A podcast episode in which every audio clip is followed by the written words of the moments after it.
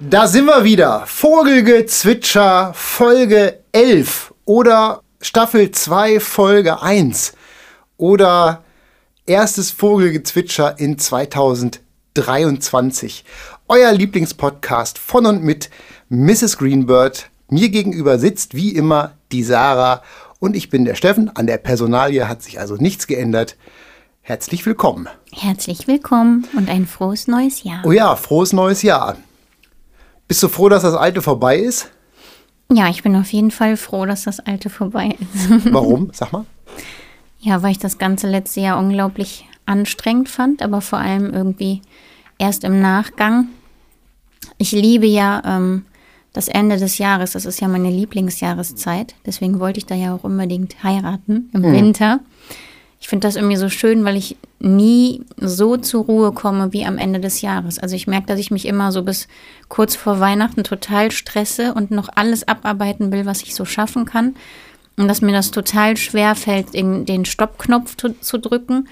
Und dann fällt aber so alles von mir ab und dann kann ich irgendwie gar nichts mehr. Dann bin ich so unglaublich müde und dann mache ich auch immer noch den Jahresabschluss, weil wir machen ja auch die Buchhaltung und all so ein Kram selber. Und dann gehe ich immer den Kalender durch, welche Termine wir alle so hatten. Und ich schreibe ja auch so eine Art Tagebuch mit meinen Gefühlen und all sowas und was alles so passiert ist. Und dann habe ich halt echt gesehen, was letztes Jahr so alles los war, dass ich halt vorletztes Jahr im Dezember den Unfall hatte, wie es dann alles so weiterging, bis dann feststand, dass ich amputiert werde und dann das ganze Warten auf diesen OP-Termin und ja, irgendwie ist mir da echt bewusst geworden, was ich da alles so geschafft habe und auch was du alles so geschafft hast oder was wir zusammen so geschafft haben. Und ähm, ja, irgendwie ist da so eine große Last von mir abgefallen, aber ich habe auch echt gemerkt, dass ich mich unglaublich zusammengerissen habe und dass jetzt alles so ein bisschen rauskommt und dass mein Körper irgendwie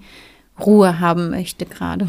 Also mir ist auch aufgefallen, dass, dass das Jahr insgesamt unheimlich anstrengend war. So, und auch eben erst so zum Schluss, also erst so, wenn man den Stress hinter sich gelassen hat und diese ganze Anstrengung und man so merkt, so, boah, ähm, was da jetzt so alles los war. Mir ist vor allen Dingen aufgefallen, dass ähm, eben durch deine ganze Geschichte mit dem Unfall und den OPs und all dem ganzen Rummel, ähm, dass wir zwar auch natürlich immer wieder uns Gedanken gemacht haben und darüber gesprochen haben, wie schwierig die Situation für uns als Musiker, also beruflich ist, dass aber das alles im Grunde genommen von äh, den persönlichen Sachen ganz schön verdeckt wurde. Also dass wir schon, dass es schon präsent war, aber dass es gar nicht für unser Leben gar nicht so eine krasse Rolle gespielt hat, weil wir einfach so beschäftigt waren mit unserem Privatkram irgendwie so. Ne?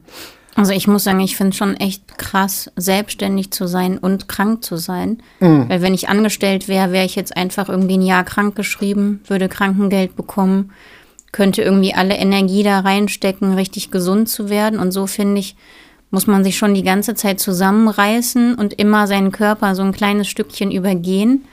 Weil wenn du selbstständig bist, kannst du die Arbeit halt einfach nicht ruhen lassen. Wir haben ja niemanden, der die Arbeit für uns übernehmen kann. Ich kann ja jetzt auch keine zweite Sarah anstellen, die dann mit dir auf Tour geht. Ich glaube, das würde unser Publikum auch nicht so toll finden. Und das heißt, ich muss halt einfach funktionieren.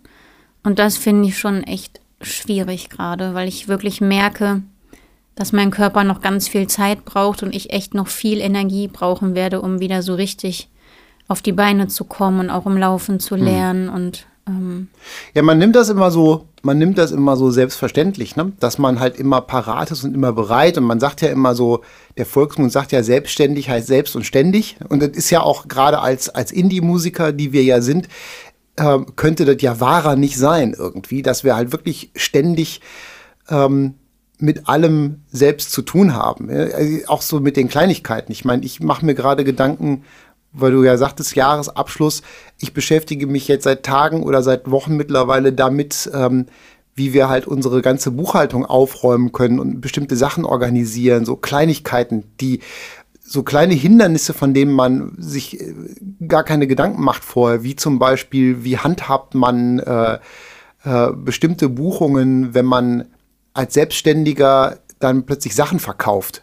Also wenn man als Selbstständiger gewerbliche Umsätze macht, das ist ja ein Unterschied. Da können wir vielleicht gleich noch mal drüber reden, ähm, weil das ja auch äh, mit unserem Thema, wie man als Musiker Geld verdient, auch zu tun hat. Jedenfalls sind das plötzlich so Sachen, wo man sich vorher keine Gedanken drüber gemacht hat und wo man plötzlich Stunden und Aberstunden und Tage mit verbringt, das irgendwie auseinander zu sortieren und sich mit Steuerberatern unterhält, damit man da bloß keine Fehler macht. Weil wenn einem äh, wir haben ja diese, diese magische Instanz namens Finanzamt, wenn die plötzlich einem auf die Schliche kommt und Fragen hat, dann äh, ist das ja im Grunde genommen fast so ein bisschen wie Kreuzverhör manchmal. Ne? Ja, und du hattest ja auch gerade erst eine Steuerprüfung. Das stimmt. Ich habe eine, ich habe eine Betriebsprüfung gehabt sozusagen, weil wir haben ja, wir haben ja ganz automatisch haben wir ja mehrere ähm, Unternehmungen laufen. Wir haben ja quasi unsere Band, das ist unsere gemeinsame Unternehmung ähm, als GBR organisiert, ganz klassisch. Und dann sind wir ja beide noch separat selbstständig mit unseren Einkünften aus Komposition und so. Also alles, was so über GEMA und so abgerechnet wird. Und da hatte bei mir persönlich, hat das Finanzamt äh, dann, keine Ahnung, Stichprobe oder so. Jedenfalls musste ich dann meine äh, letzten paar Jahre komplett aufarbeiten, was mich auch ganz schön beschäftigt gehalten hat. Und das sind so Sachen, die braucht man als Selbstständiger, dem eh schon, ich sag mal, äh, so terminmäßig das Wasser bis zum Hals steht, kann man sowas dann überhaupt gar nicht gebrauchen irgendwie. Ne? Nee.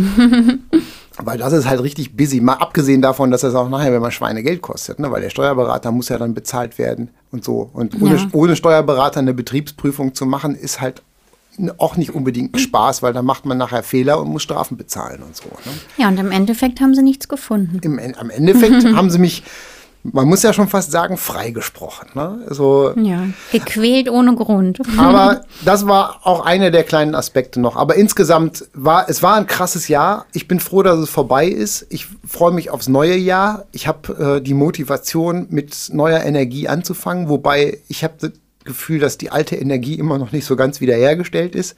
Wir haben ja schon so paar Wochen vor Jahresende haben wir ja schon gesagt, die Energie ist verbraucht jetzt, die Jahresenergie. Und wir haben auch ganz schön in den Seilen gehangen, muss man ja auch zugeben.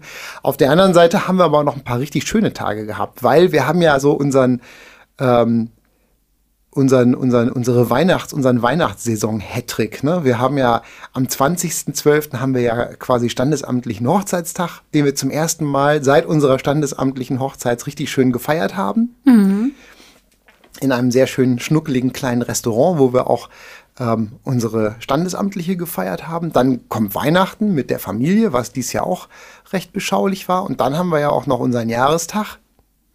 Da haben wir aber nichts gemacht. Da haben wir nichts, wir haben den nur im Stillen gefeiert, stiller Alarm quasi. Mhm.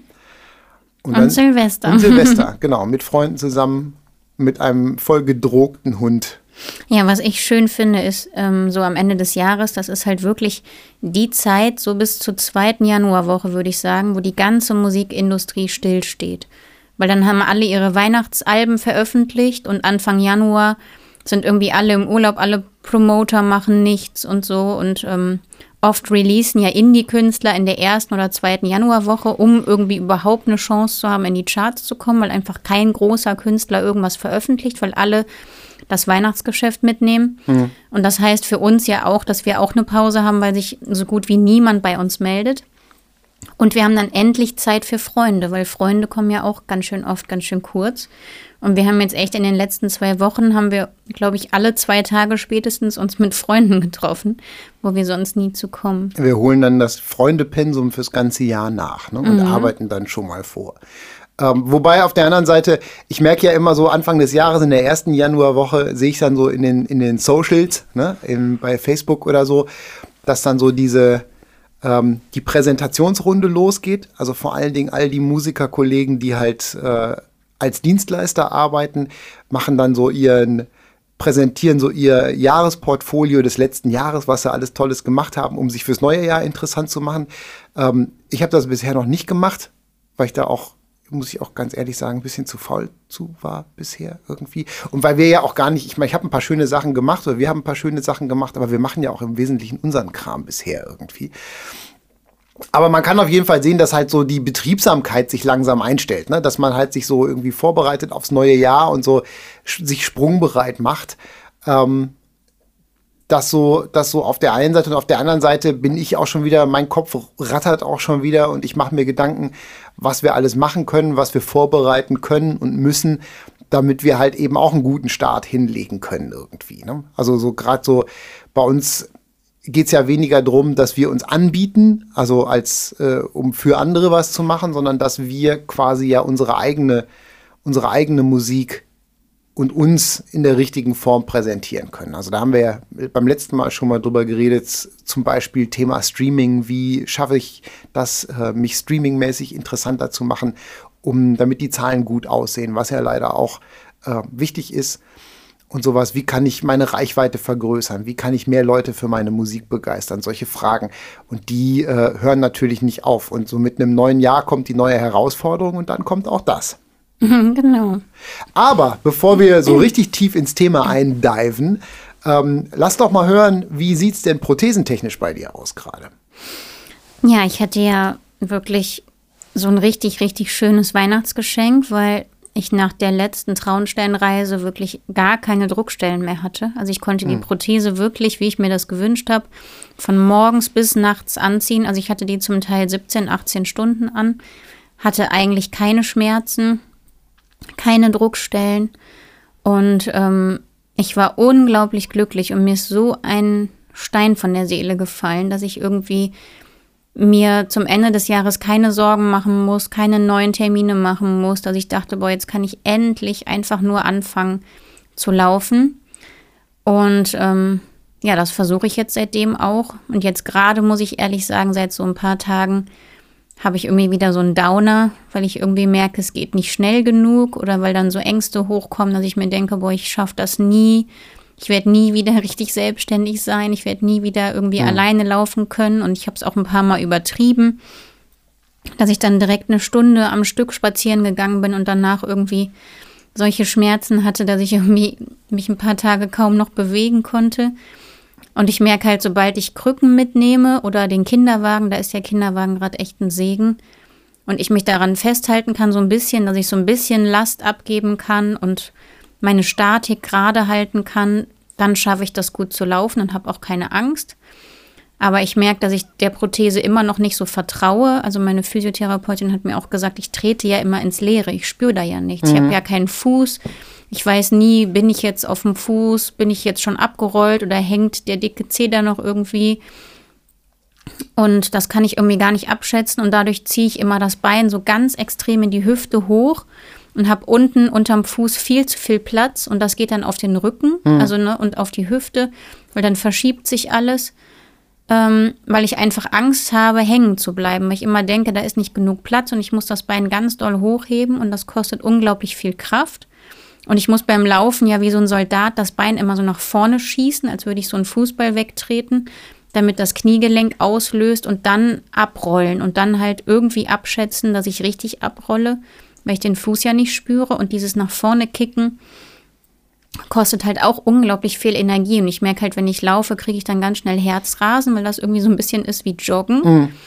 weil das halt richtig Hochleistungssport ist und ähm, ja, ich merke aber ohne Krücken traue ich mich halt immer noch nicht richtig zu laufen oder ich kann es auch einfach nicht, weil ich die Kraft nicht habe und das mit dem Abrollen noch nicht schaffe und ich bremse dann immer mit links ab.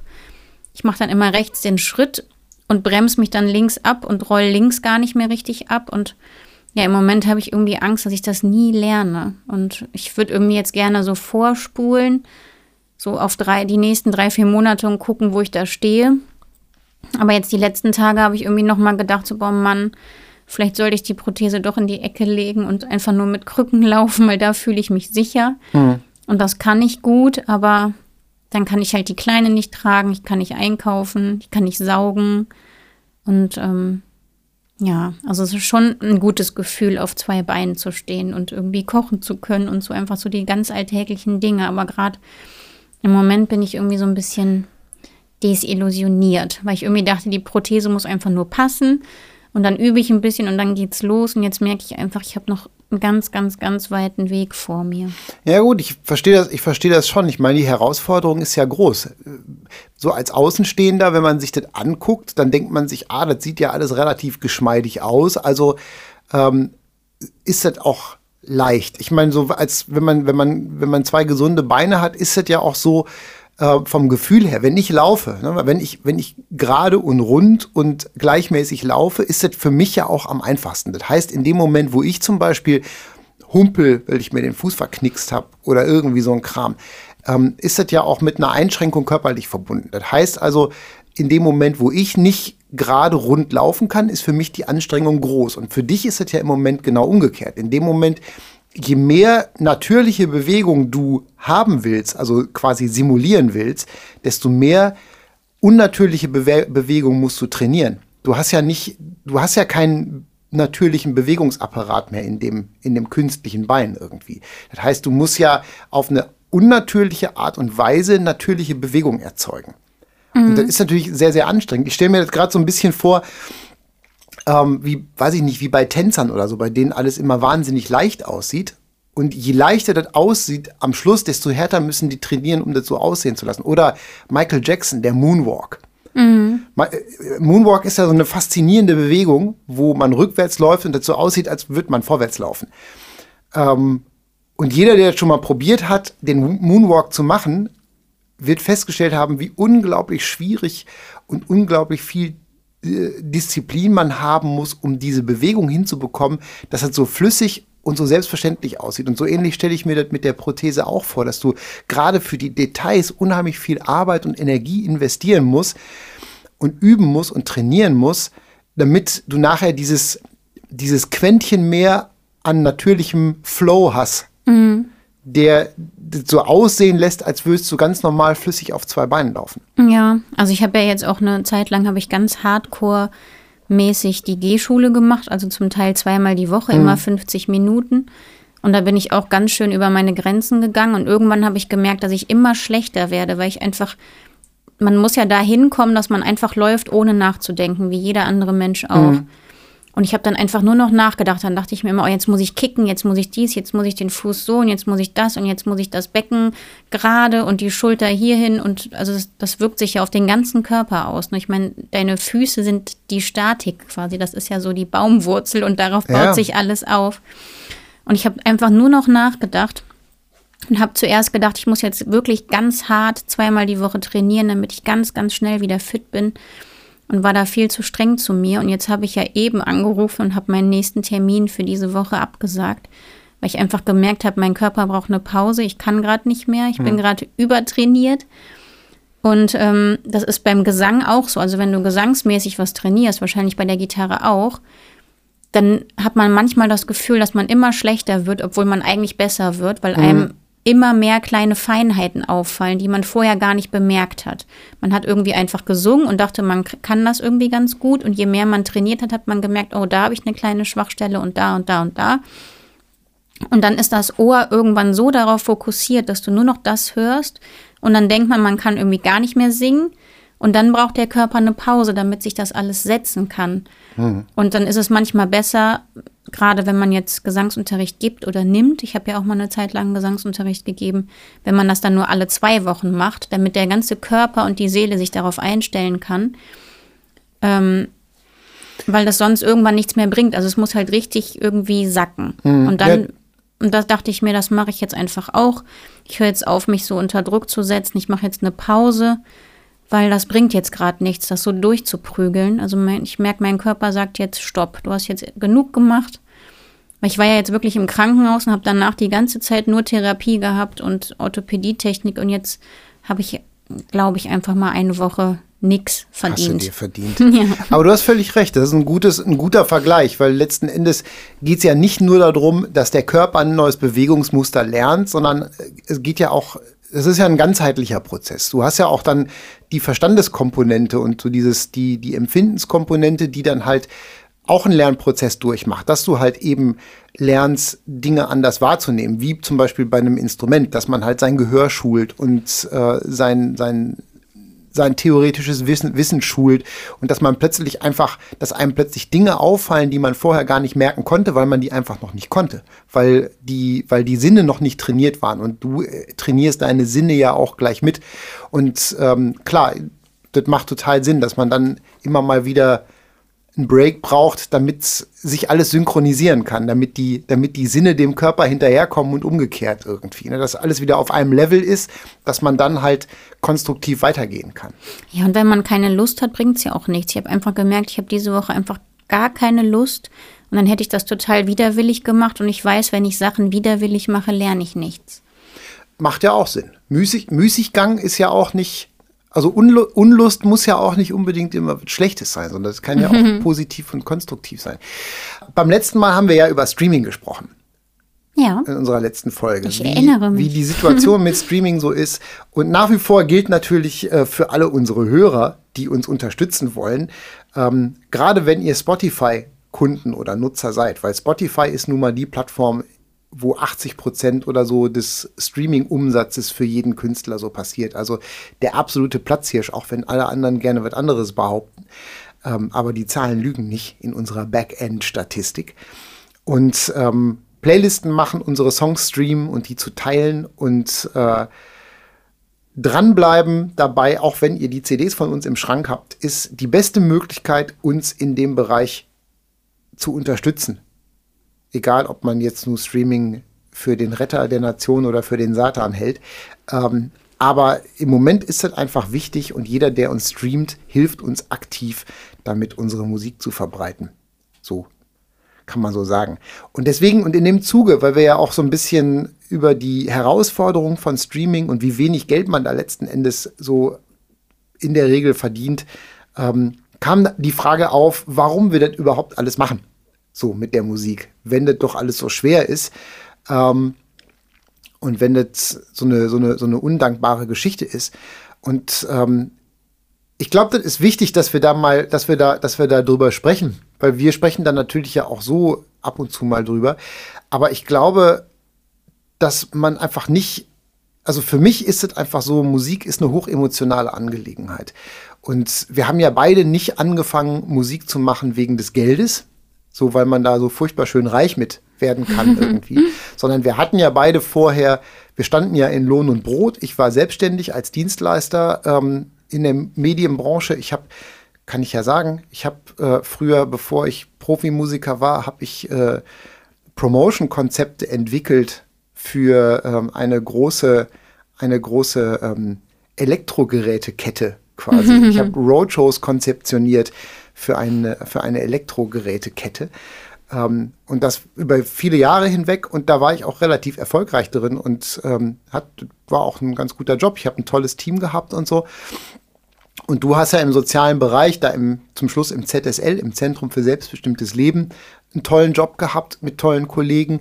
Und das war ja jetzt nicht so. Und ich habe äh, für als Sozialpädagogin verdient man ja generell nicht viel. Ähm, aber der Job hat mir unglaublich viel Spaß gemacht. Ich hatte auch ganz, ganz tolle Kollegen und Kolleginnen, mit denen ich immer noch befreundet bin. Und ich habe wirklich überdurchschnittlich gut gearbeitet, weil ich immer fürs Land NRW gearbeitet habe und da Projekte hatte. Und ich habe da echt den Höchstsatz, du bist ja so, ne? Tab mhm. Tabellenmäßig steigst du ja immer so ein bisschen jedes Jahr und ich bin da eigentlich fast ganz oben eingestiegen. Ne? Also es ist kein Vergleich zu dem, was wir jetzt verdienen. So, also. Ja, und ich meine, wir haben ja auch beide, das ist vielleicht auch, ähm, die, die, die Werdegänge sind ja unterschiedlich. Wir sind ja beide immer passionierte Musiker gewesen. Ich habe ja immer in Bands gespielt und in verschiedenen Projekten und so. Und für beide, für uns beide stand aber nie der Fokus darauf, das zwangsläufig beruflich machen zu müssen. Weil für beide, für uns beide war die Leidenschaft überwog immer ähm, dem Wunsch einer professionellen Karriere, weil wir ja auch immer gesagt haben, wir wollen gerne, also das war ja auch, mein Credo war auch immer, ich bin Musiker aus Leidenschaft und ich möchte das machen, was mir Spaß macht. Ich muss dazu 100% hinterstehen können. Ich habe mich nie vordergründig in der Rolle desjenigen gesehen, der für andere Jobs macht, sondern ich wollte immer meine eigene Musik umsetzen, in welcher, in welcher Form auch immer. Und deswegen war das nie irgendwie, weil auch immer schon klar war, dass Musik eine harte Branche ist und da ähm, das schwierig ist, da irgendwie einen Lebensunterhalt zu verdienen, war das nie ähm, alternativlos, dass ich gesagt habe, ich muss jetzt Berufsmusiker werden. Ich habe immer gesagt, ich mache, ich, ich bin gerne Musiker, ich bin so viel wie möglich, so viel ich kann Musiker, aber ich muss damit nicht zwangsläufig meinen Lebensunterhalt verdienen. Aber auf der anderen Seite, wenn sich die Gelegenheit bietet, dass ich mit dem, was mir Spaß macht, mit dem, was meine Leidenschaft ist, die Chance habe, das hauptberuflich zu machen, dann mache ich das. Und die, äh, diese Situation ist ja vor zehn Jahren für uns beide eingetreten, dass wir die Chance hatten, eben durch die Show damals, den Schwung, den wir gekriegt haben und gesagt haben, so, jetzt sind wir halt hauptberuflich Musiker. Genau, also ja, mir ging, mir ging das ja genauso. Ich hatte schon immer den Traum, was mit Musik machen zu wollen, wusste aber nicht, wie ich da so einen Fuß in die Tür bekomme. Und ähm, ich habe, obwohl mir mein alter Job so einen Spaß gemacht hat, habe ich immer so rumgegoogelt und ob ich nicht doch noch eine Weiterbildung als Musiktherapeutin machen könnte oder mhm. Musikpädagogin. Und ähm, wir haben ja auch ganz viel gespielt. Ne? Wir haben ja ganz viele Konzerte gegeben, wir haben auf ganz vielen Hochzeiten gespielt und so. Und das wurde ja einfach immer mehr. Und ähm, ähm, ja, und irgendwann ging es ja gar nicht anders. Ne? Als wir dann diese Show gewonnen haben, hatten wir einen Plattenvertrag. Dann wurde unser ganzes Jahr geplant. Es wurden einfach Termine eingetragen und ich konnte gar nicht mehr ins Büro gehen. Du konntest deinen Job nicht mehr ausüben. Und dann wurden wir quasi so ins kalte Wasser geschmissen. Und ähm, dieses erste Jahr als Musikerin für mich als ich das dann durch hatte, habe ich mir auch gedacht, so, boah, jetzt habe ich das einmal alles gesehen. Jetzt weiß ich, wie der Hase läuft. Jetzt war ich auf Tour und dann sind wir so an meinem alten Büro vorbeigefahren von einem Konzert nach Hause und dann habe ich gedacht, so, boah, ich will da jetzt wieder hin. Ich möchte jetzt wieder eine Struktur haben, einen geregelten Alltag, ein Wochenende, mein festes Gehalt am Ende des Monats. Ich möchte meine Kollegen und Kolleginnen wieder zurück. Also die Gedanken hatte ich ganz kurz, da war ich ganz wehmütig und danach, du bist dann ja einfach so drin und du hast ja auch Verpflichtungen. Dann wurde der Plattenvertrag verlängert und mhm. der Vertrag mit der Booking-Agentur und ähm, so einfach kam man da nicht raus. Und ähm, ich wollte dir das nicht antun. Ich wollte, dass den Menschen, denen unsere Musik was bedeutet und die gerne auf unsere Konzerte kommen, das wollte ich denen nicht antun. Und dann war es irgendwann so, dass ich so angefixt war, dass ich dachte, nee, das kann ich jetzt nicht loslassen. Mhm. Und ähm, ich muss das jetzt weitermachen. Und das ist, glaube ich, auch so ein bisschen so, als wenn jemand den Traum hat, einen Café aufzumachen und das von Grund auf plant und macht und dann endlich einen Raum gefunden hat und ähm, das alles schön macht und Menschen anstellt und so. Ich glaube, es gibt ganz, ganz viele Berufe, die nicht einfach sind. Und vor allem, wenn man selbstständig ist, ist das nie einfach. Da gibt es immer ein Auf und ein Ab und ähm, es kann mal gut laufen, mal nicht so gut. Und dann passieren so Sachen wie Corona, das war ja für ganz viele Menschen schwer, nicht nur für die Kulturbranche. Mhm. Und ähm, man macht das dann aber, weil das Herz so sehr daran hängt. Also ich merke halt, dass Musik ist halt wirklich mein Lebenselixier schon immer gewesen. Mhm. Und für mich gibt es eigentlich fast nichts Schöneres. Und ohne Musik könnte ich nicht leben. Und ich möchte einfach so viel Energie wie möglich da reinstecken, dass so viel ich kann machen zu können und zu dürfen. Und ich nehme all das drumherum in Kauf, einfach immer in der Hoffnung, einen Weg zu finden, dieses Ganze, was uns keinen Spaß macht, was Energie raubt und unglaublich anstrengend ist, mhm. irgendwann umgehen zu können, um am liebsten nur noch Musik machen zu dürfen und zu können. Also das versuchen wir ja seit Jahren. Also ich glaube, das geht ganz vielen so, dass dieses, diese ganze Musikbranche ist einfach unglaublich hart, ist wirklich ein Haifischbecken. Und ähm, das ist schwierig, da gut durchzukommen. Und das ist auch schwierig für die Seele. Und das geht ganz vielen Musiker und Musikerinnen so. Und, ähm, ähm, und ganz viele trauen sich aber nicht drüber zu reden. Und deswegen haben wir gesagt, wir möchten das einfach machen. Wir möchten einfach erklären, wie läuft das so ab mhm. hinter den Kulissen, wie ist das tatsächlich auch um sich vielleicht irgendwann zusammentun zu können. Und ich merke, dass da wirklich was passiert in der Branche. Also, dass immer mehr Bands sich trauen, die Dinge beim Namen zu nennen, weil das wird ja auch von den Plattenfirmen, auch von der Booking-Agentur und von Managements, man soll ja nach außen hin immer dieses ganz shiny Bild. Also es wird ja auch immer gesagt, mach ein Foto vom Publikum, wo ganz viele Menschen zu sehen sind, damit alle denken, es kommen ständig 10.000 mm, Leute ja. zum Konzert und hast du denn das gefilmt und hast du denn hier eine Story gemacht und alle Bilder werden nochmal hochglanzpoliert mit Photoshop und du kannst ja wirklich auf Social Media ein Leben kreieren, was einfach sowas von perfekt aussieht, wo alles rund läuft und alles immer easy ist und ähm, Es werden sich tausend Geschichten ausgedacht, um irgendwie Promoslots im Fernsehen oder irgendwo zu bekommen, um so ein tolles Bild um die Band herum zu kreieren. Mhm. Und hinter den Kulissen sieht es halt oft ganz, ganz anders aus. Ne? Oder wenn ein Konzert abgesagt wird, wird häufig gesagt, man ist krank oder ähm, es gibt produktionstechnische Schwierigkeiten. Und eigentlich heißt das ja dann, sind nicht genug Tickets verkauft worden oder so. Natürlich ist man auch wirklich, kann das passieren, dass man krank ist. Ähm, aber es gibt ja immer mehr Bands, die das auch einfach schreiben, die einfach sagen, sorry, ich habe nur 20 Tickets verkauft und wenn ich das Konzert spiele, mache ich 3000 Euro minus und es geht halt einfach nicht. Ich meine, so, das ist, das ist halt eben, ich meine, wir haben ja immer schon gesagt und ich habe ja auch immer schon gesagt, mir ist das lieber transparent und ehrlich zu sein. Aber es ist halt tatsächlich so, der Druck in der Branche ist halt unheimlich hoch. So, ähm, weil eben ja auch diese, wie du sagst, diese Fassaden aufgebaut werden, die ja auch ähm, die ja auf, auch, auch aufrechterhalten werden soll, weil ganz viel in unserer Branche, in der, in der, in der Entertainment-Industrie, ähm, basiert ja auf Projektion, dass man irgendwie ein Bild erzeugt von sich und von einer Situation, die nicht real sind, dass man halt, dass man halt ein Idealbild kreiert, an dem sich die Fans orientieren können und mit dem sich die Fans identifizieren können. Und darüber letzten Endes man dann halt eben auch Dinge verkauft, Produkte verkauft, Musik verkauft, Tickets verkauft, etc. pp. Ähm, und da ist natürlich auch ein Interesse da, diese, diese Scheinbilder aufrechtzuerhalten. Und ich weiß halt, ich meine, wir haben da ja schon so viel drüber gesprochen.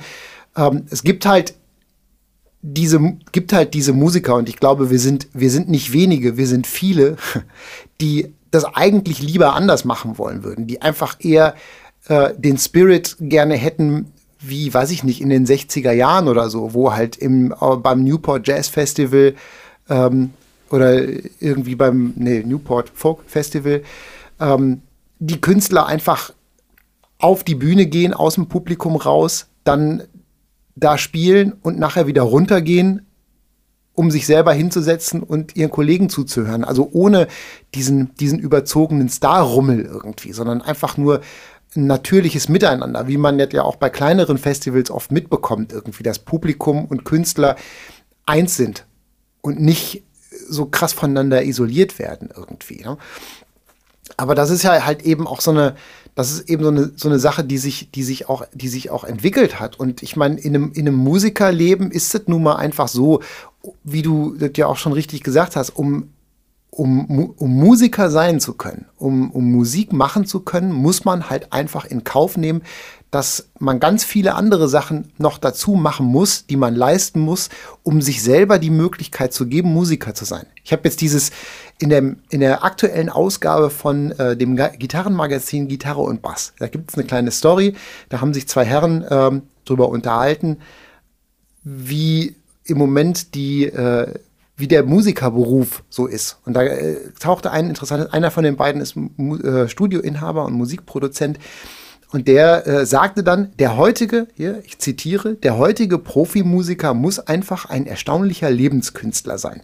Marketing, Booking, Promotion, Labelchef, Live-Technik, Manager, Fahrer, alles Dinge, die ein Musiker beherrschen muss, um am Leben zu bleiben. Das habe ich gestern auch gelesen. Das ist jetzt gar nicht neu für mich. Du wolltest mich ja überraschen. Ich wollte dich überraschen, aber du hast ja. das habe ich gestern gelesen. Ach so, du hast das gelesen. Wahrscheinlich, weil ich das kommentiert hatte. Ich finde, die haben Umzugshelfer noch vergessen. Ich habe auch geschrieben Grafiker. Stimmt. Ähm, Musikproduzent und Soundengineer, Tontechniker. Stimmt, fiel das, mir noch, das fiel fehlt mir noch ein. Noch. Ja. Hatte der wahrscheinlich, weil der selber Studiobetreiber ist, hat er vielleicht diese Aspekte äh, ähm, noch außen vor gelassen und mhm. gar nicht mhm. so auf dem Schirm. Aber es ist halt, es ist halt einfach die Realität. Wenn du halt eben diese romantische Vorstellung, dass man einfach Musiker ist und den ganzen Tag irgendwie äh, halb beduselt mit seiner Gitarre auf dem Bett hockt, im Schneidersitz und Musik schreibt und ab und zu dann irgendwie in den Bus steigt, um irgendwo ein Konzert zu spielen, ist eine romantische Vorstellung, die überhaupt nicht existiert. Mhm. Ja, und mir ist das einfach wichtig, so, so jungen Nachwuchsmusiker und Musikerinnen ähm, so ein realistisches Bild zu vermitteln, einfach, dass die, damit die nicht verzweifeln, damit sie sich genau überlegen können, möchten sie das, möchten sie das nicht.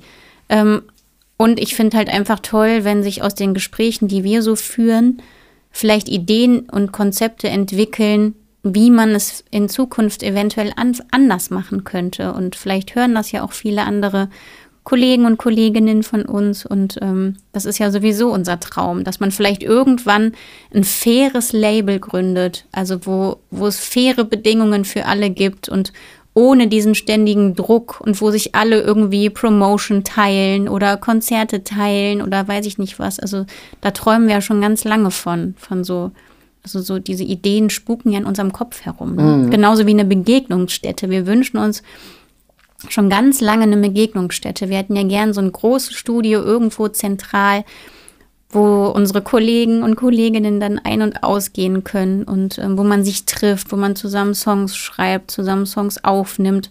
Es wäre doch auch echt cool, wenn jeder jedem irgendwie so eine Leistung schenkt zum Beispiel. Der eine sagt, oh, ich spiele für dich Gitarre ein, du singst für mich was und ich produziere dafür den Song oder ich mischen dir und du machst irgendwie beim nächsten Konzert Fotos oder drehst ein Video, was ich dann für Social Media verwenden kann oder so. Sowas wäre echt, fände ich echt cool. Naja, sowas hat ja so ein bisschen so einen Kommunencharakter. Oder wenn man, wenn man das so ein bisschen, wenn man das so ein bisschen deutscher ausdrückt, äh, vielleicht eine Genossenschaft, dass man ja. irgendwie so ja das wäre doch eine Idee, dass man dass man im Grunde genommen im Grunde genommen ja das das Ding ist halt einfach das Schwierige ist halt dass halt Musik deswegen sagt man ja auch Musikindustrie ähm, oder Unterhaltungsindustrie, dass die ganze Geschichte halt furchtbar kommer äh, kommerzialisiert ist. Und ähm, dass es halt eben nicht, es gibt halt nicht dieses, dieses eine, diesen, den Musiker, diesen autarken Musiker, der Musik macht und die Leute finden das toll und alles ist irgendwie happy clappy, sondern ähm, du hast ringsrum um das Ganze gibt es halt einfach viele Firmen, vor allen Dingen große Konzerne, die ein großes Interesse daran haben, Geld zu verdienen mit kreativer Leistung. Und das ist ja halt eben auch das, was die Sache so schwierig macht, weil Musik ist nun mal einfach eine, eine Sache, mit der man sehr, sehr, sehr viel Geld verdienen kann, weil Musik einfach allgegenwärtig ist und den Menschen, nicht nur den Musikern, sondern auch den Hörern so viel bedeutet. Dementsprechend kann man damit gut Kasse machen. Und äh, trotz des Zusammenbruchs äh, des physischen Tonträgermarktes wird ja im Moment in der Musikindustrie weltweit so viel Geld umgesetzt wie selten zuvor. Also die Zahlen sind ja total abgegangen und äh, die wenigen verbleibenden Major-Labels, also es gibt ja drei, weltweit noch drei Major-Labels, äh, Universal, Sony und Warner. Das sind so die drei großen Labels, die von früher noch übrig geblieben sind, die mittlerweile alles so geschluckt haben, gefressen haben, die kleineren Firmen. Ähm, die profitieren natürlich in höchstem Maße, weil die natürlich auch die Marktmacht haben, ähm, das Geschäft zu beeinflussen. Die haben halt Anteile an Streaming-Plattformen äh, etc. pp. Und ähm, da wird Geld gemacht. Auch das Live-Business. Äh, die großen, das Live-Business teilen sich ja auch drei große Konzerne weltweit auf. Ähm, Live Nation, CTS Eventim in Europa und ähm, AEG, nicht zu verwechseln mit äh, der Elektrogeräte, mit dem Elektrogerätehersteller, sondern das ist die Anschutz Entertainment Group, ist im Wesentlichen in den USA tätig. Auch diese drei Konzerne teilen sich das Live-Geschäft auf und die haben halt nach Corona absolute Rekordumsätze gefahren. Ne? Also äh, Live Nation hat letztens noch Zahlen veröffentlicht, dass da, die haben halt die besten Jahre seit Ewigkeiten. Also die verdienen im Moment, setzen mehr Geld mit Musik um und verdienen mehr Geld als vor Corona.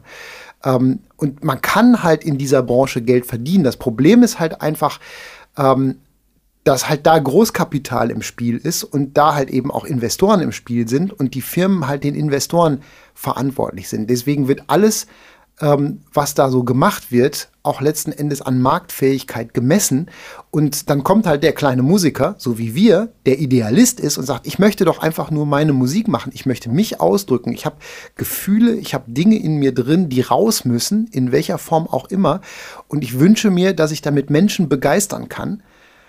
Und mir ist aber nicht wichtig, wie viele Menschen ich damit begeistern kann, sondern ich wünsche mir, dass ich so viele Menschen damit begeistern kann, dass ich davon leben kann und nicht noch irgendwie einen anderen Job machen muss. Und dann kommen aber dann die Leute daher und sagen, ja, ja, ist ja alles schön und gut, aber wenn wir dann die Schraube noch stellen und das noch machen und dich noch irgendwie so und so anziehen und dich noch so und so anmalen oder so, dann können wir noch ein paar Leute mehr begeistern davon. Und dann kannst du noch ein bisschen mehr Geld verdienen. Und so geht dieser, ich meine, das ist ja so dieser Rattenschwanz, den es schon seit Jahrzehnten gibt, seit, seitdem Musik vermarktet wird, dass immer einer kommt, der dir sagt, das, was du machst, ist nicht gut genug, du musst das und das anders machen, damit du dich selber noch besser verkaufen kannst. Ergo, damit du und andere vor allen Dingen auch mehr Geld an dir verdienen können. Ja, es geht halt ganz oft um Masse statt Klasse. Und es ist ja schon immer so gewesen, auch wenn man sich alte Filme von früher anguckt, ähm, dass das immer auf die Kosten der Musiker und Musikerinnen ging. Also das, das haben immer alle möglichen Menschen unglaublich viel Geld verdient und bei den Künstlern ist so gut wie nie was angekommen oder nicht genügend, sagen wir mal so. Ne? Das, und das ist bis heute ja eigentlich so geblieben. Es sei denn, man ist so einer von den ganz, ganz Großen. Aber es wird halt überall Schindluder getrieben. Und ich glaube, wir könnten so viele Sachen erzählen, die wir gar nicht erzählen dürfen. Ähm, aber es wird halt überall getrickst und gemacht und getan. Ähm, und das ist auch immer wieder, wenn ich das so mitbekomme, dann denke ich mir, ich habe einfach keinen Bock mehr. So, das ist so mhm. manchmal, manchmal kotzt mich dieses Business so an. Also die Musik nicht. Also ich liebe die Musik und das wird auch niemals weggehen. Und und dieser Drang und dieser Druck, mich auszudrücken und dass ich was kreieren muss. Ich habe ja auch immer dieses, diesen Drang, noch viel schöneren Song, noch viel tolleren, noch viel mhm. emotionaleren Song zu schreiben und zu produzieren und noch viel schöneres Konzert zu spielen als beim letzten Mal oder so. Das ist halt einfach da und mich mit meinem Publikum zu verbinden. Ähm, das geht halt einfach nie weg. Und dann habe ich so Tage, wo ich denke, boah, ich möchte aufgeben, ich mag einfach nicht mehr, mich, mich nervt das alles da drumherum. Und dann denke ich mir wieder, ach komm, komm, du musst das irgendwie mitspielen, damit du das machen kannst, was du eigentlich machen möchtest. Und ich glaube, deswegen machen wir das. Also wir machen es einfach, weil wir müssen und weil es nicht anders geht, weil mhm. so dieser Drang da ist, was Schönes zu kreieren das ist halt so dieses, ich glaube halt eben auch, dass dieser Drang und diese Motivation, sich selbst auszudrücken und was Schönes zu kreieren und damit auch sich selbst und anderen Menschen was Gutes zu tun, einen dazu motiviert und dazu befähigt, ähm, den ganzen Rest in Kauf zu nehmen. Bis, mhm. zu, einem, bis, zu, einem bestimmten, bis zu einem bestimmten Grad. Ähm, aber das ist halt, ne, ich kenne halt, ich kenne ja auch Leute, ich äh, habe ja auch Menschen kennengelernt in den letzten paar Jahren, Jahrzehnten, die daran ja auch zugrunde gegangen sind. Ich kenne Leute, die waren Profimusiker und die haben gut laufende Bands gehabt, die hatten Plattenverträge gehabt und äh, die hat einfach die Industrie kaputt gemacht. Die haben dann irgendwann aufgegeben, weil die einfach nicht mehr konnten, weil, weil die Liebe weg war, weil einfach weil, weil, weil die so sehr unter Druck gestanden haben und der, der Leistungs- und Erwartungsdruck so hoch war, dass die einfach nicht mehr kreativ waren. Und ähm, ich glaube, dass die, also so wie ich das mitbekommen habe, die leiden bis heute darunter irgendwie, dass, dass, dass der Druck der in der Branche halt einfach die Kreativität getötet hat. Und manche haben sich davon erholt und haben wieder einen Weg gefunden, dazu zurück kreativ zu sein und manche halt eben nicht.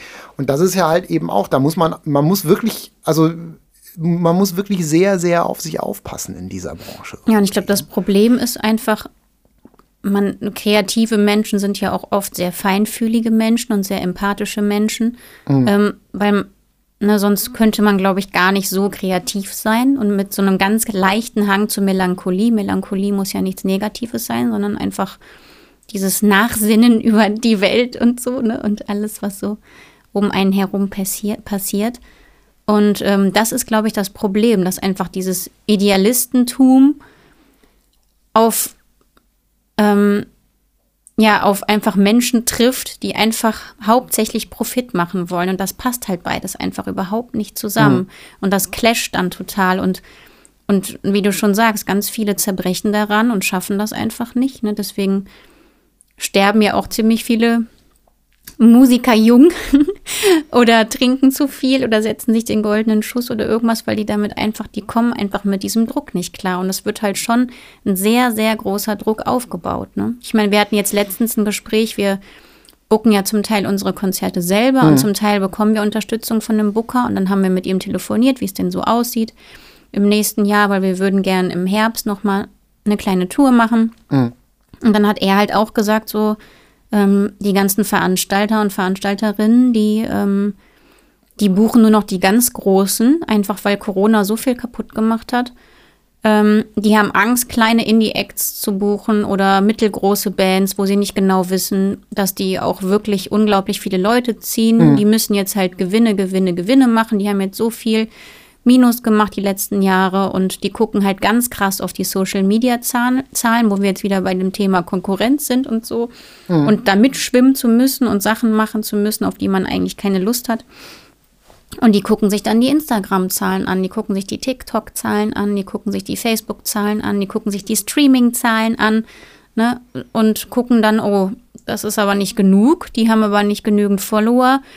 Das heißt, da kommen nicht viele Leute zum Konzert, dann buche ich die mal lieber nicht. Und auf der anderen Seite sind diese Social-Media-Zahlen aber überhaupt nicht aussagekräftig, weil bei uns zum Beispiel unser Publikum ist im Durchschnitt älter. Unser Publikum kauft im Durchschnitt mehr physische CDs. Mhm. Die tummeln sich nicht so sehr online.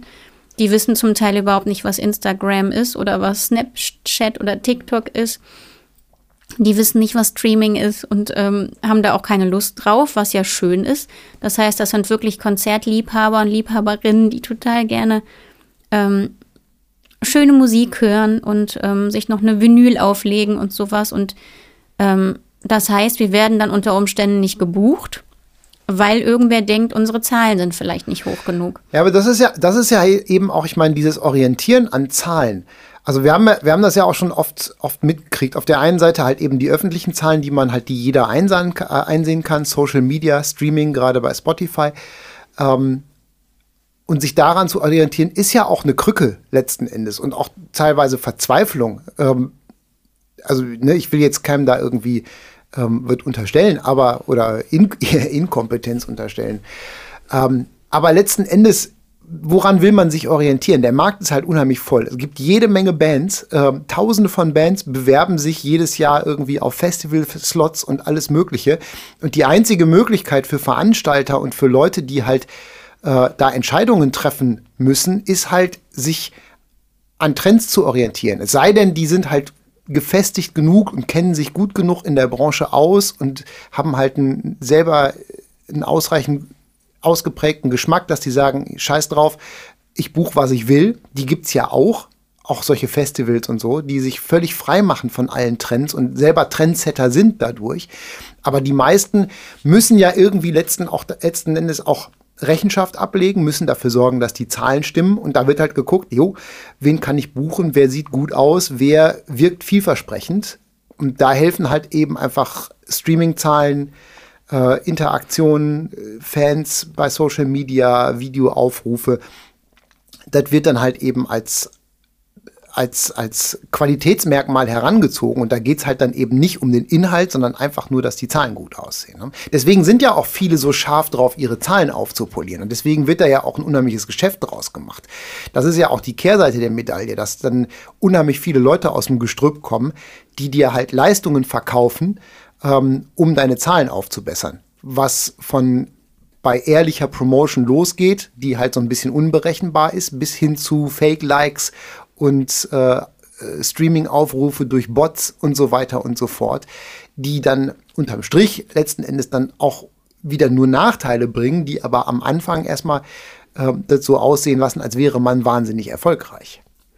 Ja, in dem Zusammenhang fällt mir ein, wir hatten auch eine, eine Hörerin hatte gefragt, ähm, was denn gesponserte Beiträge wären. Das hatten wir mal in einem der Podcasts erwähnt. Und bei uns ist es tatsächlich so, oder eigentlich auch bei, bei jedem anderen, der, der eine, eine, eine professionelle Seite hat, auf Facebook zum Beispiel oder Instagram, ähm, dass wir mittlerweile Beiträge kaufen müssen, das heißt gesponserte Beiträge. Das wird dann von Facebook gesponsert, indem du Facebook Geld dafür bezahlst, dass das halt möglichst vielen Menschen angezeigt wird. Weil wenn wir zum Beispiel posten, wir spielen morgen in Hamburg, 20 Uhr gibt noch Tickets an der Abendkasse, dann spielen wir da und einen Tag später schreibt dann irgendwer, ach man, man spielt ja denn endlich mal wieder in Hamburg. Und dann schreibt man zurück, ja, da waren wir doch gestern. Und so, aber die Person hat es nicht mitbekommen, weil das halt einfach so ist dass nicht jeder Beitrag jedem Menschen angezeigt wird. Und, und das hat auch wieder was mit Algorithmen zu tun. Du musst nach Möglichkeit mindestens einen Beitrag pro Tag posten, am besten sogar drei, zwischendurch noch ein paar Stories, dann ein paar Videos und dann dann liest Facebook ja auch mit. Die gucken dann zum Beispiel, wenn da so ein Wort wie Ticket steht oder Konzert oder Single, dann, Also wiss, dann wissen die, oh, die wollen was promoten, da geht es um was, was die Menschen kaufen könnten. Das zeigen wir jetzt mal nicht so vielen Menschen an. Lass die mal lieber den Beitrag sponsern beziehungsweise Geld dafür bezahlen, dass das mehr Menschen sehen. Und deswegen schreiben wir ja zum Beispiel ganz oft, wir spielen jetzt ein Konzert. Ähm, weiteres findet ihr in den Kommentaren, weil wir den Algorithmus umgehen wollen. Und dann schreiben wir in die Kommentare, hier ist übrigens der Ticketlink, in der Hoffnung, dass Facebook das mehr Menschen anzeigt, ohne dass wir Geld dafür bezahlen müssen. Also Facebook liest mit, heißt nicht, dass da jemand sitzt, der alle Beiträge liest, weil wäre ja. Aber die Algorithmen, also die ganzen Beiträge werden natürlich analysiert. Im Hintergrund passiert unglaublich viel mit den Daten, die man da so einspielt. Und da wird alles analysiert und da wird das quasi entsprechend bewertet. Zum Beispiel werden ja auch ähm, externe Links, wenn man externe Links post, postet, werden die halt geringer bewertet als zum Beispiel Dinge, die auf der Plattform passieren. Wenn du halt Beiträge teilst von anderen Facebook-Seiten, ähm, dann generiert das zum Beispiel mehr Reichweite, als wenn du irgendwie einen externen Link postest. Und da sind halt eben auch so Sachen, da muss man sich drauf einstellen, aber das ist halt nitty-gritty äh, Details. So.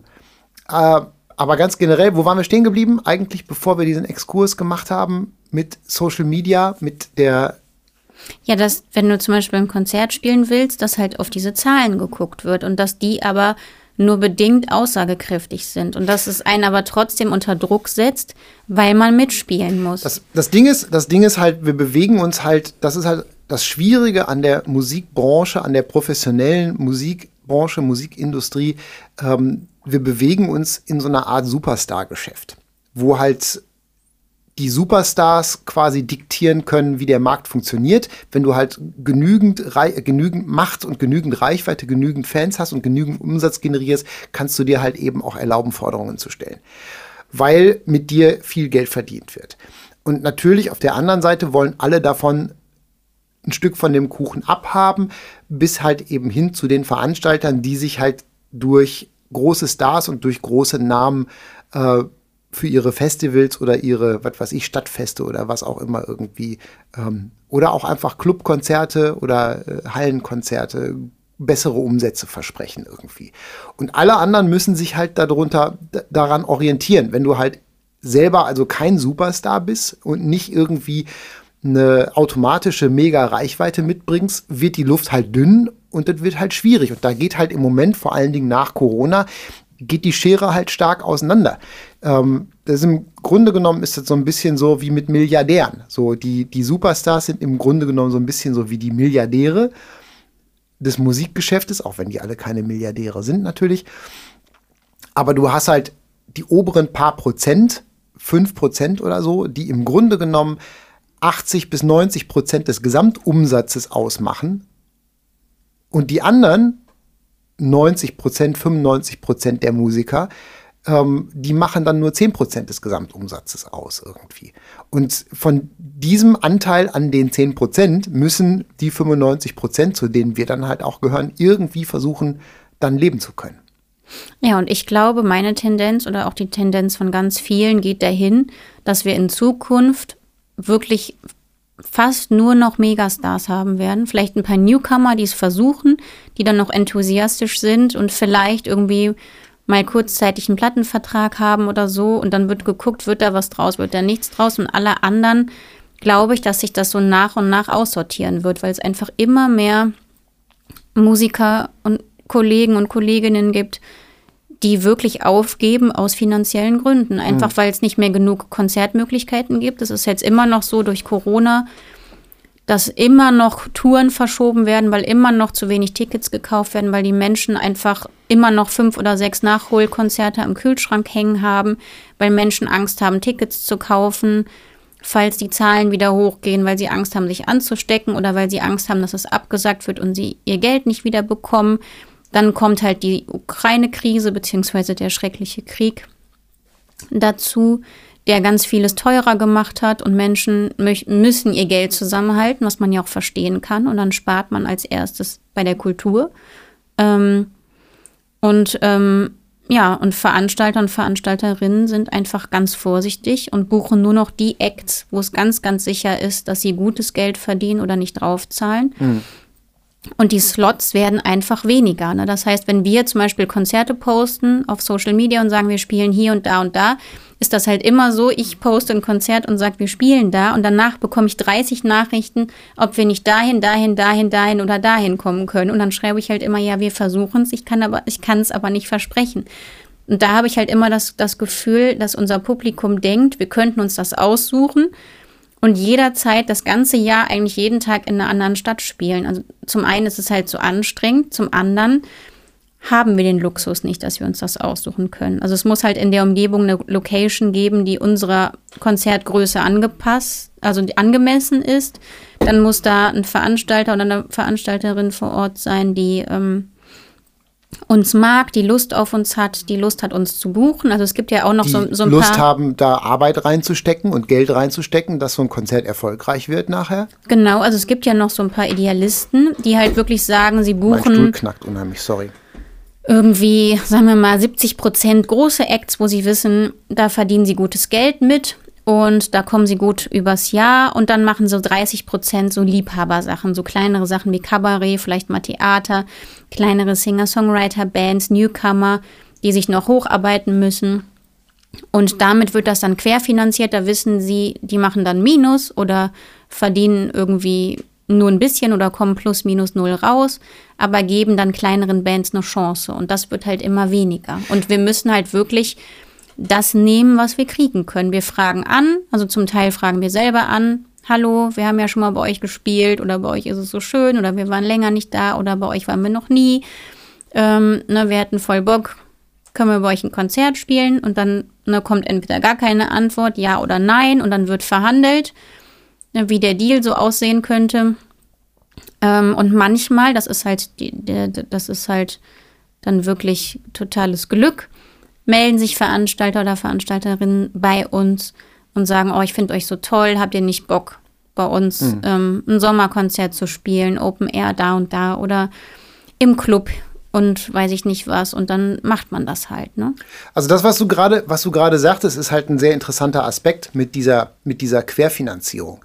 Und das ist halt ja eben auch so eine, so eine Sache, die im Moment, von der ich glaube, dass die im Moment sehr auf der Kippe steht, irgendwie, wo wir auch dann eine sehr, wo ich befürchte auch oder wo wir befürchten, haben wir uns ja auch schon oft drüber unterhalten, dass da eine ungesunde Marktbereinigung stattfinden wird in den nächsten Jahren irgendwie, dass ganz viel wegfällt. Weil bisher war es ja auch immer so eben, damit sowas funktionieren kann, dass ja ähm, das Veranstalter und das halt Partner, das halt Firmen in der Musikindustrie ähm, die ganze Bandbreite abdecken, von bekannten, sehr bekannten und umsatzstarken Acts bis unbekannten Acts, die man dann halt, die sich gegenseitig querfinanzieren dass man sagt, okay, wir veranstalten jetzt den, wir veranstalten jetzt den großen Act, der bringt viel Geld rein, damit können wir uns halt eben auch erlauben, kleinere Acts, die vielleicht noch keinen Plus generieren oder so, zu unterstützen, um die halt eben aufzubauen. So, dass man halt, dass man halt einen Markt entwickelt, Marken und Bands entwickelt, die dann halt irgendwann stark genug sind, selber Profite zu generieren, womit man dann halt wieder neue Aufbauarbeit leisten kann. Und das ist ja was, was was in den, was sich in den, in den letzten Jahren gerade im Live-Bereich auch so entwickelt hat, dass halt einfach ähm, die großen, die großen Konzerne, von denen wir ja vorhin schon gesprochen haben, ähm, mittlerweile, mittlerweile so funktionieren, dass die halt einfach alles das, was erfolgreich ist, vom Markt wegkaufen. Künstler, Agenturen und so weiter und so fort. Das ist ja auch zum Beispiel, das weiß ja, weiß ja kaum jemand, dass ganz viele von den, von den mittelgroßen und erfolgreicheren äh, Konzertagenturen in Deutschland alle zu den großen gehören. CTS Eventim hat in Deutschland fast alle mittelgroßen bis großen Konzertagenturen gekauft. Die haben zwar immer noch ihren eigenen Namen, gehören aber eigentlich alle zu CTS Eventim. Ja, und die machen so. dann wiederum Festivals zum Beispiel und da dürfen dann nur die Künstler und Künstlerinnen spielen, die auch bei einer dieser großen Agenturen sind. Und wenn du jetzt zum Beispiel bei einer unabhängigen kleinen Booking-Agentur bist oder dich selber bookst und totale Lust hast, auf so ein Festival zu kommen, weil du kannst auf einem großen Festival auf einen Schlag ganz viele Menschen erreichen und dann vielleicht neue Fans hm. finden, ähm, die deine Musik mögen und Lust haben, auf andere Konzerte zu kommen von dir. Die Möglichkeit haben wir zum Beispiel gar nicht, weil uns das immer wichtig war, bei einer kleinen, unabhängigen Firma zu sein und mhm. nicht bei einer großen Firma, weil die sich auch oft nicht so viel Mühe geben und ähm, es da auch wirklich hauptsächlich um Profit geht und nicht um langsame, ähm, gesunde Aufbauarbeit ähm, und faire Deals. Die sind uns ja auch total wichtig, dass mhm. irgendwie alle damit zufrieden sind und ähm, sich alle wohl damit fühlen, dass man halt ein Konzert spielt. Ähm, ja, das, das finde ich ist auch eine große Schwierigkeit. Ja, absolut. In diesem Sinne würde ich sagen, ähm, jetzt waren wir heute haben wir sehr auf sehr sehr viel auf Metaebene quasi übers übers Musikbusiness und übers Geldverdienen im Musikbusiness gesprochen irgendwie. Aber ich glaube, es ist auch wichtig. Ich glaube, ich glaube, man muss da so ein so einen Grundstein, so einen Grundstein legen. Ich glaube, wir haben so eine, wir haben jetzt die Büchse der Pandora geöffnet und da kommen wir jetzt nicht mehr raus. Jetzt müssen wir da auch, jetzt müssen wir auch durchziehen und deswegen glaube ich, war das wichtig, ähm, dass wir, dass wir da mal irgendwie so eine, so einen Rundumschlag gemacht haben. Wir können ja mal gucken, beim nächsten Mal, wir hatten ja eigentlich, wollten wir ja heute, hatte ich ja angedacht, dass wir so ein bisschen konkreter darüber sprechen, wie denn überhaupt ähm, zum Beispiel live Geld verdient wird, wie Musiker mit Konzerte spielen tatsächlich Geld verdienen und wer wie viel woran verdient. Ja, das können wir gerne beim nächsten Mal. Das machen wir beim nächsten Mal. Dann haben wir schon das Thema fürs nächste Mal fertig. Zum ersten Mal konkreten Thementeaser, dass wir ähm, beim nächsten Mal über, über äh, Konzertbooking sprechen, wie die Deals so aussehen, welche Deals man da so machen kann und ja. wie, wenig, wie wenig Geld zum Schluss übrig bleibt für alle Beteiligten. Ähm, mir ist aber noch wichtig zu sagen, also ich, ich hoffe, ich bin da niemandem auf den Schlips getreten. Ich würde unglaublich gerne in jeder mir erdenklichen Stadt oder Dorf oder weiß ich nicht wo Gegend spielen und ähm, ja, das, aber es geht halt leider nicht. Wir können uns das wirklich nicht aussuchen. Also das, ich glaube, das ist, ich, ich finde das auch total wichtig. Ich glaube, das, das, das darf halt niemals eine Frage sein. Natürlich würden wir überall spielen. Es gibt, es gibt keinen Ort, an dem wir nicht spielen würden äh, wenn wir, wenn wir könnten. Wenn, es muss halt irgendwie umsetzbar sein. Aber wir lieben natürlich Konzerte spielen. Auch wenn es schwieriger geworden ist für uns organisatorisch und auch körperlich. Aber wir lieben Konzerte, wir lieben Musik spielen live. Wir lieben Zeit mit unseren Hörern oder Fans oder wie man euch auch immer nennen will. Äh, zu verbringen. Wir lieben den Kontakt, wir lieben die Gespräche am Merchandise-Tisch äh, nach den Konzerten. Und das ist, das ist ja der Grund, warum wir das auch unter anderem auch alles machen, neben dem kreativen Aspekt, der in unserem eigenen Kopf stattfindet. Aber die, die Verbindung zwischen uns und der Musik und Menschen, weil Musik ist einfach so eine tolle universelle Sprache. Und deswegen, deswegen machen wir das und deswegen sind wir halt auch motiviert, die Hürden alle äh, in Kauf zu nehmen. Und natürlich, äh, wenn wir irgendwo nicht spielen, dann hat das, kein, hat das nicht den Grund, dass wir auf irgendwen oder auf irgendeine Stadt keine Lust haben. Genau. so. In diesem Sinne. In diesem Sinne, Sack zu für heute. Ja, fühlt euch gedrückt. Genau. Ach so, ich habe tatsächlich, ich würde, es würde mich interessieren, weil wir das immer, weil wir, weil wir das immer so kontrovers diskutieren, dieses Thema. Wie nennen wir unsere Hörer? Ähm, das ist so ein, so ein Ding. Wir, wir, sind, wir sind uns nicht einig. Wie wollt ihr, wir sprechen euch jetzt direkt an, wie wollt ihr gerne genannt werden? Wollt ihr gerne unsere, wollt ihr Fans genannt werden? Seht ihr euch als Fans? Also ich bin auch gerne Fan von Dingen. Seht ihr euch als Hörer? Findet ihr Fan doof? Sagt doch mal, gebt uns doch mal Feedback, wie ihr euch selber im Kontext von uns ähm, wie, wie ihr genannt werden wollt. Ja, welche, welches Label ihr gerne hättet. Ähm, weil dann können wir, dann könnt ihr für uns ein für alle Mal vielleicht die Frage beantworten, die wir selber gar nicht beantworten können. so, weil wir machen uns, wir machen uns immer Gedanken, weil so, dann denkt man so zwischendurch so, ja, wenn wir sagen Fans, das klingt so, klingt so herabsetzend, dass ja, ich mag Fan irgendwie nicht, weil ich sehe mich nicht so, als wenn wir irgendwie über irgendwem stehen. Und ich finde, bei Fan hat man immer so das Gefühl, dass wir über irgendwem stehen. Ich sehe das eher so wie, ein, wie so ein Miteinander. Wir sind ja alle irgendwie eins und wir alle irgendwie, weiß ich nicht, gehören zusammen. Und das ist so ein Geben und Nehmen. Und ähm, wir haben ja alle irgendwie miteinander eine schöne Zeit. Und ähm, irgendwie finde ich das komisch. Aber du hast ja auch gesagt, du bist gerne Fan und ich bin ja auch gerne Fan. Also ich ich- habe hab ja auch so Musiker und Musikerinnen, die ich total toll finde und erzähle dann jedem, Hm. oh, ich bin voll Fan. Ja, ich, ich glaube auch. Ich glaube, ich glaube eben nicht, dass es eine, dass es eine, eine Sache ist irgendwie von, von, von, von, von Rang und von, äh, von äh, ich sag mal, von einem, von einem Machtgefälle irgendwie. Ich glaube, es widerspricht sich nicht. Aber ich verstehe das auch, ich verstehe den Einwand. Ich hab, mir ging es auch lange Zeit so wie dir, dass ich irgendwie mit dem Wort nicht so viel anfangen konnte und dass ich das so ein bisschen abgelehnt habe. Und ich fand auch so jetzt letztens, als wir, ähm, als wir das Hörbuch von, von Judith Holofernes gehört haben, irgendwie, die hat ja genau mit dem gleichen Problem zu kämpfen gehabt irgendwie und hat das Wort auch mal so ein bisschen abgelehnt und hat dann irgendwann ihren Frieden damit gemacht, weil sie sich ja auch eben als Fan gesehen hat. Und ich fand, das war so ein bisschen so ein, so ein Eye-Opener, ein Eieröffner quasi. So, ähm, das hat mir, das hat mir, ich, also ich habe, ich habe kein Problem mit dem Wort Fan. Ich habe aber auch kein Problem mit einem anderen Wort. Wie gesagt, gebt uns Feedback, sagt euch, sagt uns, wie ihr angesprochen werden wollt. Wir nennen euch auch euer Hoheit, wenn ihr, Ja, okay. wenn ihr drauf, wenn ihr drauf besteht. Unsere Hoheiten. Die Hoheiten, unsere, unsere Publikums, whatever. In diesem Sinne, lasst die Gedanken schweifen, haltet euch wacker, genießt den Start des Jahres und wir hören uns dann in der nächsten Folge wieder bei Vogelgezwitscher. In diesem Sinne, Arrivederci. Tschüssikowski.